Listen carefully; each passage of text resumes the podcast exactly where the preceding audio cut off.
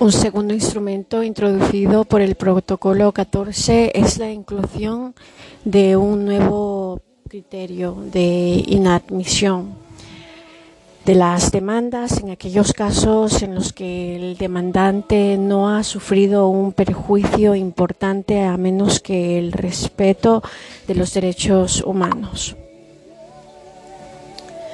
garantizados por el convenio y por sus protocolos exija un examen del fondo de la demanda y con la condición que no podrá rechazarse.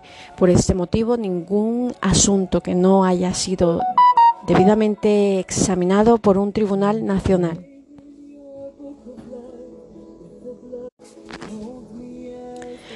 Como tercera medida descatada del protocolo 14,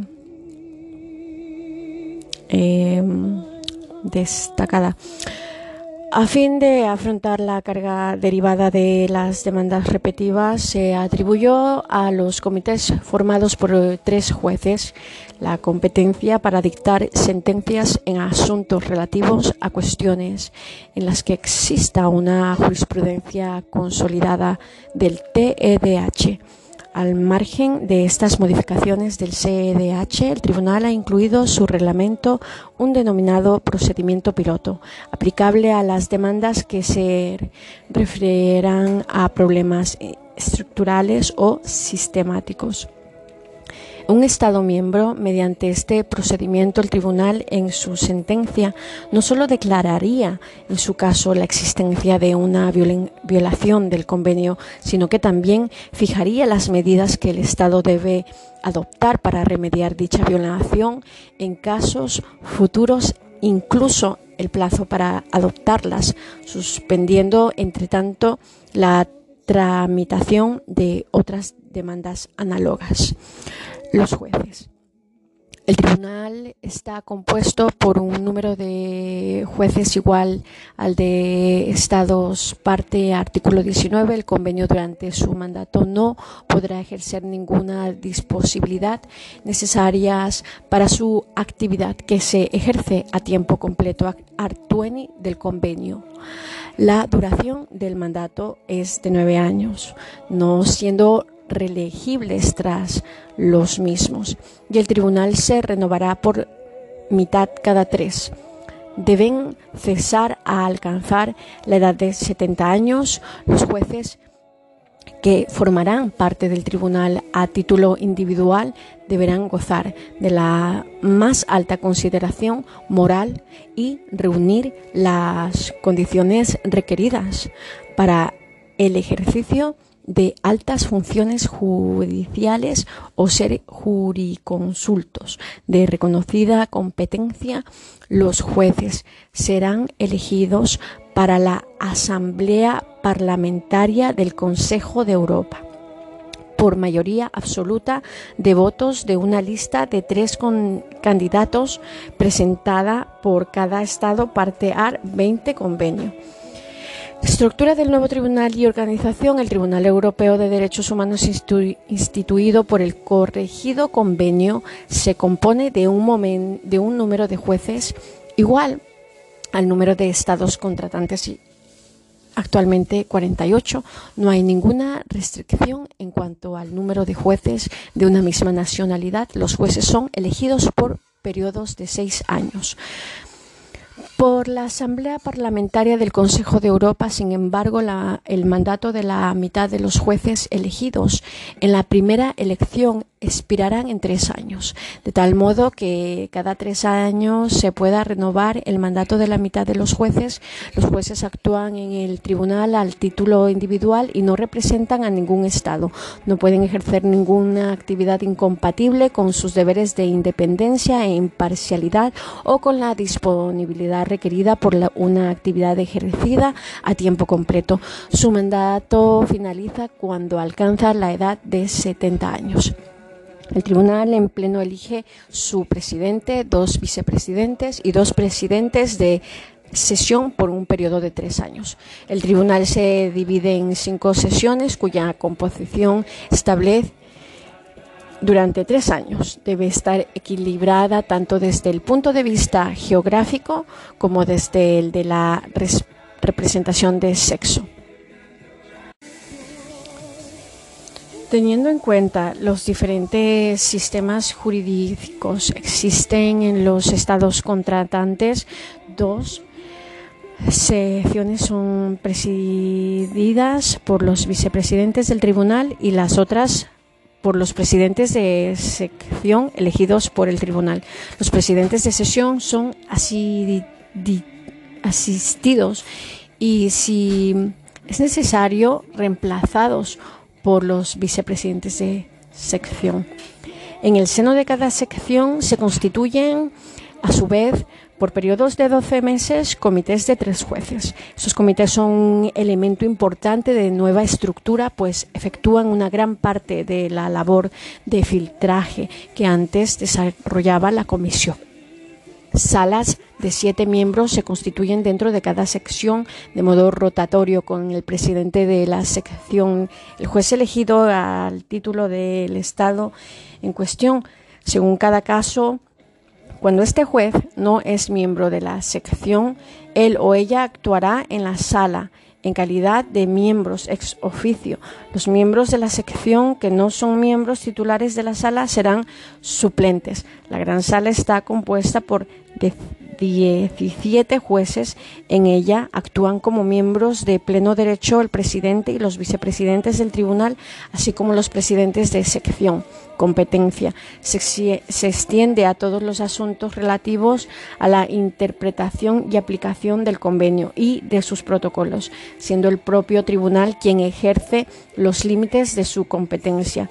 El nuevo tribunal asume además todas aquellas que tenían antes la Comisión de Derechos Humanos relativas a la recepción de las demandas, el examen previo de las demandas individuales, la verificación de las condiciones de admisibilidad, el establecimiento de derechos y las funciones mediadoras para una composición amigable.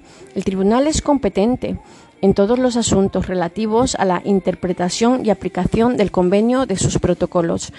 Todo Estado contratante puede someter el tribunal cualquiera incumplimiento de los dispuestos en el convenio de sus protocolos si considera que dicho incumplimiento es imputable a otro Estado contratante. También conocerá el Tribunal de las demandas representadas por personas físicas, ONGs o grupos de particulares que se consideren víctimas de una violación de los derechos reconocidos en el convenio de sus protocolos por parte de un Estado contratante. Admisibilidad de las demandas. Básicamente son las siguientes: agotar los recursos internos, demandas interpuestas en el plazo máximo de seis meses computados desde la decisión interna definitiva no ser anónimas, que no se trate de cuestiones examinadas ya por el tribunal o ya planteada ante otra instancia internacional, no ser incompatibles con las disposiciones de la propia Convención o que no sean abusivas. Procedimiento ante el tribunal. Cabría diferenciar entre el general, el relativo a la admisión y el relativo al fondo general. Todo Estado contratante demanda estatal o individuo que alegue ser víctima de una violación del convenio demanda individual puede dirigir directamente al tribunal de Estamburgo una demanda alegando la violación por un Estado contratante de alguno de los derechos garantizados por el convenio de una nota informativa por los demandantes y formularios de demandas. Alegando la violación por un Estado contratante de alguno de los derechos garantizados por el convenio. Una nota informativa para los demandantes y formularios de demandas pueden obtenerse a través de la Secretaría del Tribunal. El procedimiento ante el nuevo Tribunal Europeo de Derechos Humanos es contradictorio y público. Las audiencias son públicas a menos que la sala, gran sala, decida lo contrario en razón de circunstancias excepcionales. Las memorias y otros documentos depositados por las partes ante la Secretaría del Tribunal son accesibles al público. Los demandantes individuales pueden presentar por sí mismos las demandas, pero la representación letrada es recomendable, incluso necesaria en la mayoría de los casos. Una vez que la demanda ha sido comunicada al gobierno demandado, el Consejo de Europa ha instituido un sistema de asistencia judicial para los demandantes cuyos recursos económicos son insuficientes. insuficientes. Las lenguas oficiales del tribunal son el francés, el inglés, pero las demandas pueden ser presentadas en cualquiera de las lenguas oficiales de los estados contratantes una vez que la demanda ha sido declarada admisible, debe utilizarse una de las lenguas oficiales del tribunal, a menos que el presidente de la sala gran sala autorice a continuar empleando la lengua de la demandada. Procedimiento relativo a la admisión. Cada demanda individual es atribuida a una sección cuyo presidente designa a un, ponente. Tres, un examen preliminar del asunto, el ponente decide si este debe ser examinado por un comité de tres miembros o por una sala. Un comité puede, por una unanimidad, declarar una demanda inadmisible o archivarla. Cuando dicha decisión puede adoptarse sin posteriores exámenes, además de los asuntos que les son atribuidos directamente por los ponentes, de la sala conocen de las demandas individuales que no han sido declaradas inadmisibles por un comité de tres miembros, así como las demandas estatales, a las de pronunciación de salas se pronuncian tanto sobre las admisiones como sobre el fondo de las demandas en general en decisiones diferenciadas, aunque también pueden hacer de forma conjunta. Las salas pueden en todo momento inhibirse en favor de la gran sala cuando el asunto presenta una cuestión grave relativa a la interpretación del convenio o cuando exista riesgos de contradicción con una sentencia pronunciada previamente por el tribunal, a menos que una de las partes se oponga en el plazo de un mes desde que se notifica la inhibición.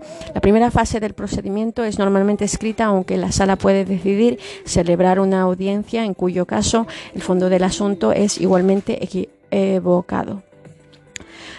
Tomadas por mayoría las decisiones de la sala sobre la admisión deben ser motivadas y hechas públicas. Procedimiento relativo al fondo, una vez que la sala ha decidido admitir la demanda puede invitar a las partes a presentar pruebas suplementarias y observaciones por escrito, incluyendo, por lo que, por lo que respecta al demandante, una eventual petición de satisfacción equitativa y asistir a una audiencia pública sobre el fondo del asunto, el presidente de la sala puede en aras de una buena administración de la justicia, invitar o autorizar a todo Estado contratante que no sea parte en el proceso o a, toda persona interesada distinta del demandante a presentar observaciones por escrito o en circunstancias excepcionales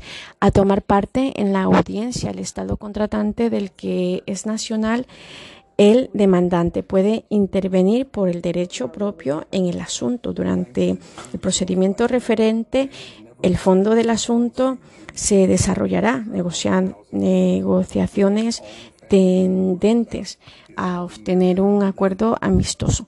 Entre las partes con la mediación del secretario, estas negociaciones son confidenciales sentencias, las sentencias pronunciadas por la Gran Sala son firmes ejecutivas.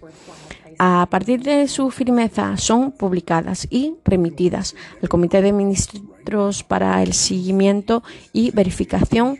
Son siempre motivadas. Si no ha habido una unanimidad, los disidentes pueden expresar su opinión separada.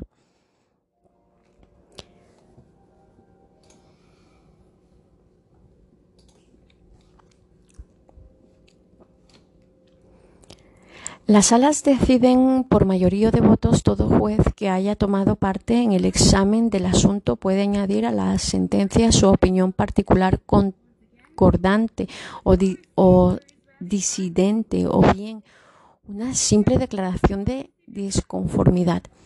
En el plazo de tres meses a contar desde la fecha en que una sala pronuncia la sentencia. De toda parte puede solicitar que el asunto se eleve ante la gran sala sin plantea una cuestión grave relativa a la interpretación o a la aplicación del convenio o de sus protocolos o una cuestión grave de carácter general. Este tipo de demandas son examinadas por un colegio de cinco jueces de la gran sala compuestos por el presidente del tribunal, los presidentes de sección a excepción del presidente de la sección a la cual pertenece la sala que dictó la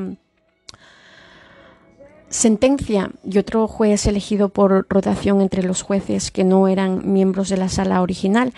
La sentencia de una sala se convierte en definitiva al expirar el plazo de tres meses o antes si las partes declaran no tener la intención de pedir la revisión a la gran sala o si el colegio de cinco jueces rechaza dicha petición.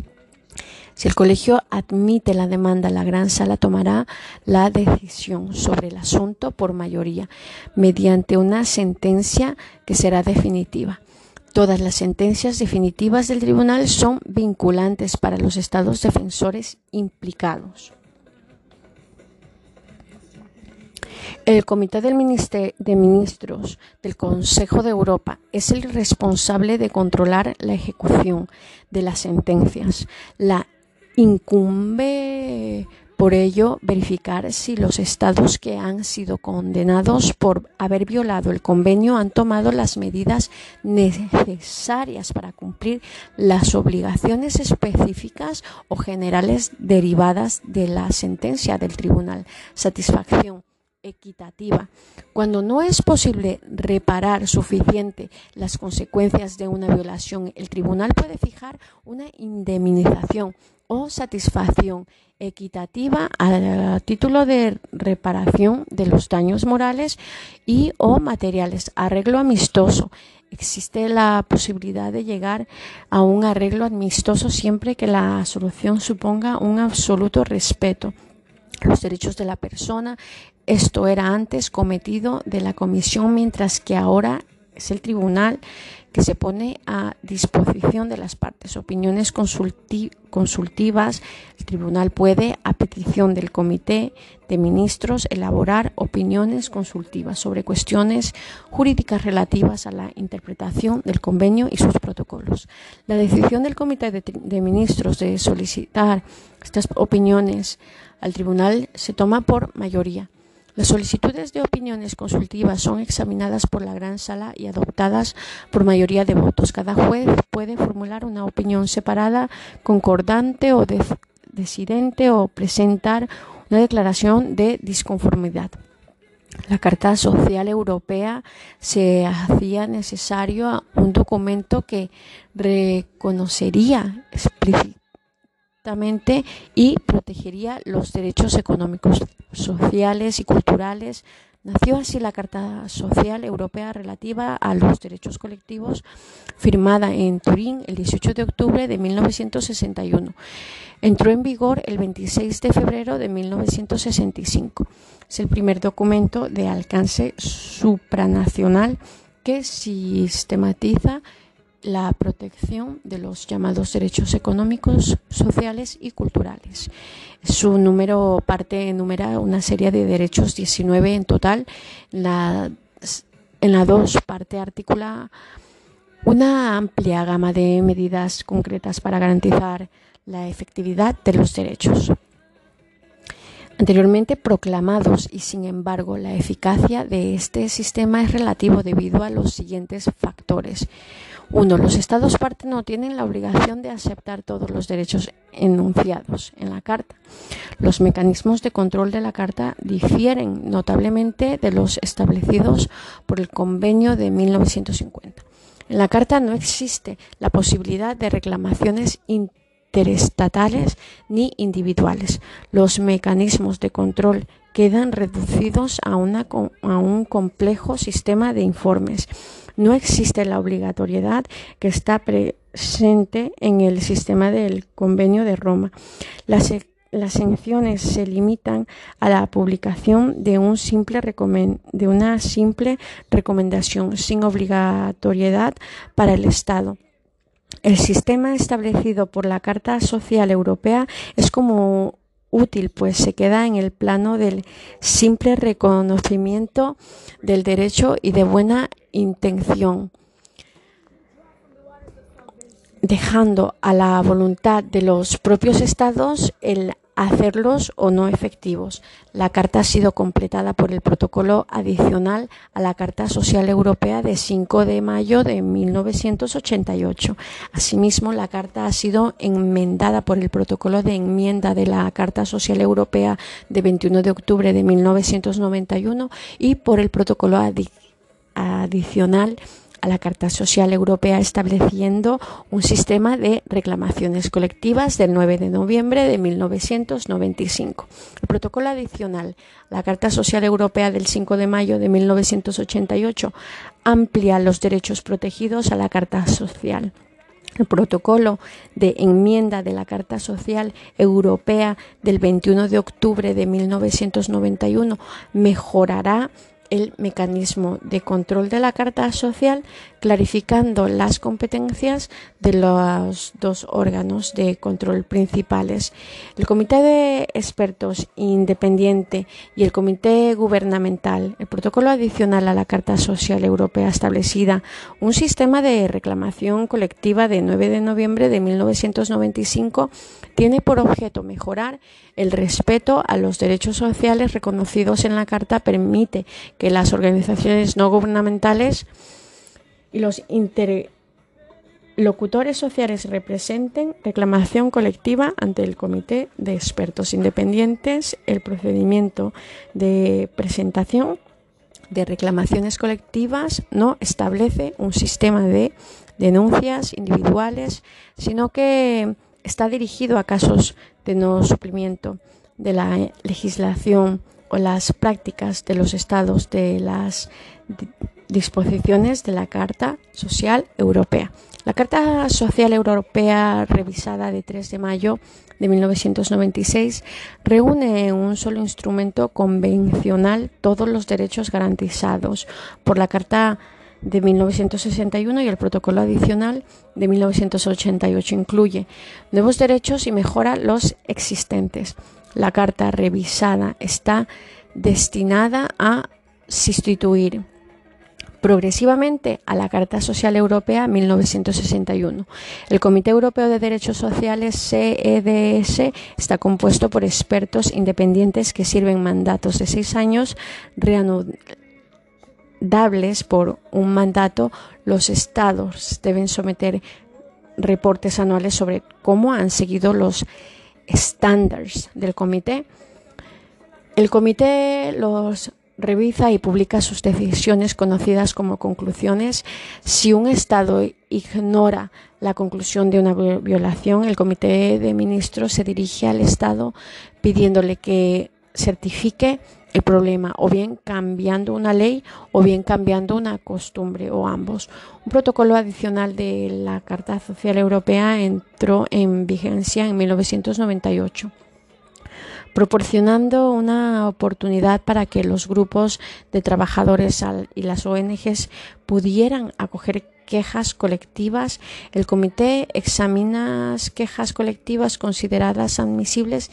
Estas deben incluir detalles de la organización y del individuo entregando la queja, el estado contra el cual se hace la queja, el artículo del capítulo que teóricamente ha sido violado la violación actual. Después hay un intercambio escrito entre los dos países y en algunas ocasiones una audiencia pública. El comité llega a una decisión sobre el caso y la pasa a los partidos. Se publica cuatro meses más tarde. Finalmente, el comité adopta una resolución con respecto al caso y puede publicar recomendaciones. Consejo de Europa y otros instrumentos e instituciones.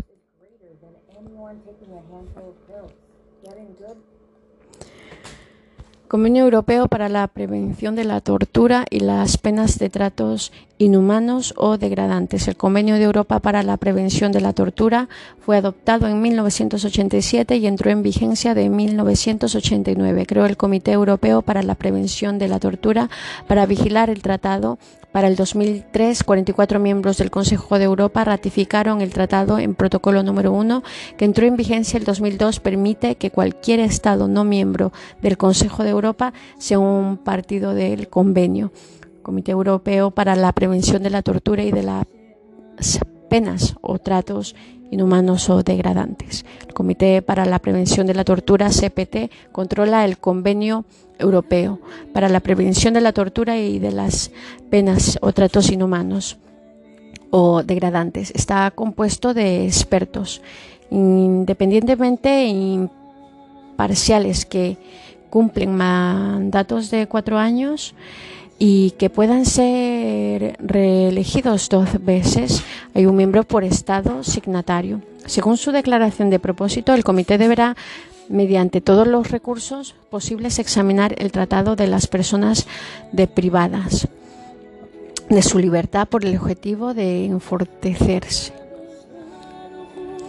Cuando sea necesario la protección de dicha persona contra la tortura y contra el tratamiento inhumano o degradante o contra el castigo, el CPT visita lugares de detención como prisiones, centros de detención, estaciones de policía e instituciones de salud mental o geriátricos con delegaciones de todos o más miembros para controlar el trato a los cautivos o pacientes comité puede visitar una institución o centro de detención sin cita previa. En este caso, el comité debe notificar previamente al país y a la institución, pero puede hacer la inspección justo después de la notificación. Dentro de cada instalación, el comité tiene garantizado acceso libre, libertad para moverse dentro de la instalación y la habilidad para entrevistar privadamente a los detenidos, así como a cualquier otra persona que pueda proveer información como ONGs que tengan que ver con los derechos humanos. El CPT redacta una un reporte sobre los países que visita. En los reportes el CPT hace recomendaciones para asegurar la prevención de la tortura y de los malos tratos. Los gobiernos deben responder a las recomendaciones. En raras ocasiones el CPT puede que haga un anuncio el público, al público. Si un Estado no incorpora las recomendaciones del CPT, sin embargo, las recomendaciones normalmente son confidenciales. El Comité Público, los, estable, los, los estatales del CPT, el cual fija los estándares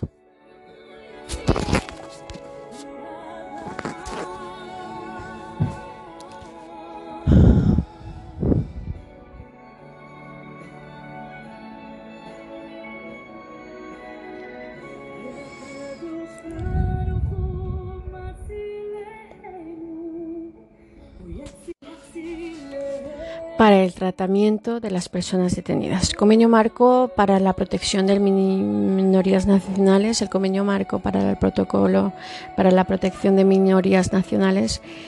El primer tratado obligatorio internacional que ofrece protección específica a las minorías fue adoptado en 1995 y entró en vigencia en febrero de 1998. La base de, esta, de este tratado fue aceptada en un estado anterior en la Carta Europea para Idiomas Regionales o de la Minoría, el cual fue adoptado en 1992. El preámbulo del convenio marca discute la necesidad de proteger las minorías nacionales en el contexto de la desintegración y la hostilidad de los estados del centro y este de Europa.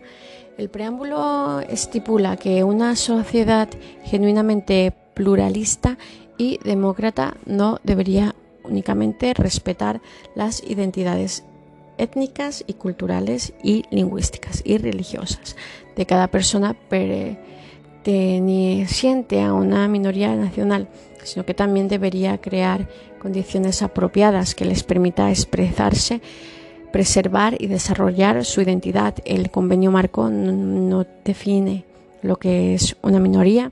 El convenio marco es controlado por el Comité de Ministros, el cual, el cual es asistido por el Comité Consultivo de Expertos Independientes, la Comisión Europea contra el Racismo y la Intolerancia, CERI, la Comisión Europea contra el Racismo y la Intolerancia, se forma en 1993 para luchar contra el racismo, la creencia de que ciertas razas son inferiores, la xenofobia, el miedo a los extranjeros, el antisemitismo, el prejuicio contra los judíos y otras formas de intolerancia.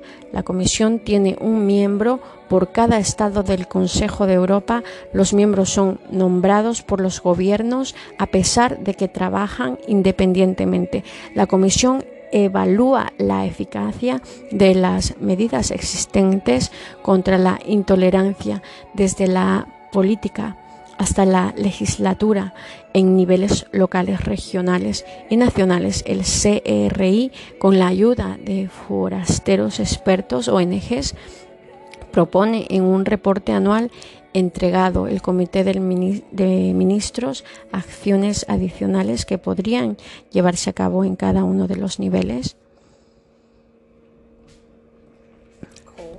comisario para los derechos humanos. La posición de comisario para los derechos humanos fue aprobado en la cumbre de jefe de Estado y gobiernos en octubre de 1997 y fue establecida en abril de 1999. Cuando fue adoptada por el Comité de Ministros, la Asamblea Parlamentaria elige el comité al comisario para por mayoría de votos los candidatos. Mami, al puesto son seleccionados a tres candidatos sometidos por el Comité de Ministros. La Asamblea Parlamentaria elige el comisionario por mayoría de votos. Los candidatos al puesto son seleccionados de tres candidatos sometidos por el Comité de Ministros. Los candidatos deben ser nacionales de un Estado miembro del Consejo de Europa con experiencias en el área de los derechos humanos. Cada mandato dura seis años. El primer comisionario para los derechos humanos es el señor Álvaro Gil Robles de España. Fue elegido en 1999. El comisionario tiene tres deberes principales promover la educación y el conocimiento de los derechos humanos, identificar las áreas de las leyes que fallan en reconocer los derechos humanos en un grado completo, así como leyes de derechos humanos que no estén completamente implementadas, promover un respeto y disfrute de los derechos humanos en los estados del Consejo de Europa. El comisario no se ocupa de quejas individuales, la, de violaciones de derechos. La Carta de Derechos Fundamentales de la Unión Europea. En la cumbre de Niza de diciembre del 2000 se proclamó una Carta de Derechos Fundamentales, pero esta carta tiene solo valor declarativo, no jurídico. Por tanto, por razones políticas, una vez más, se ha impedido que la Carta de Derechos Fundamentales de la Unión Europea pueda ser ratificada como un convenio de carácter obligatorio. La Carta de Derechos Fundamentales de la Unión Europea constituye un acervo europeo común de materia de derechos fundamentales y recoge un único texto, el conjunto de los derechos civiles, políticos y económicos y sociales de los ciudadanos europeos y de todas las personas que viven en el territorio de la Unión. La Carta no otorga derechos nuevos o los ciudadanos europeos, no todos los derechos consignados. En ella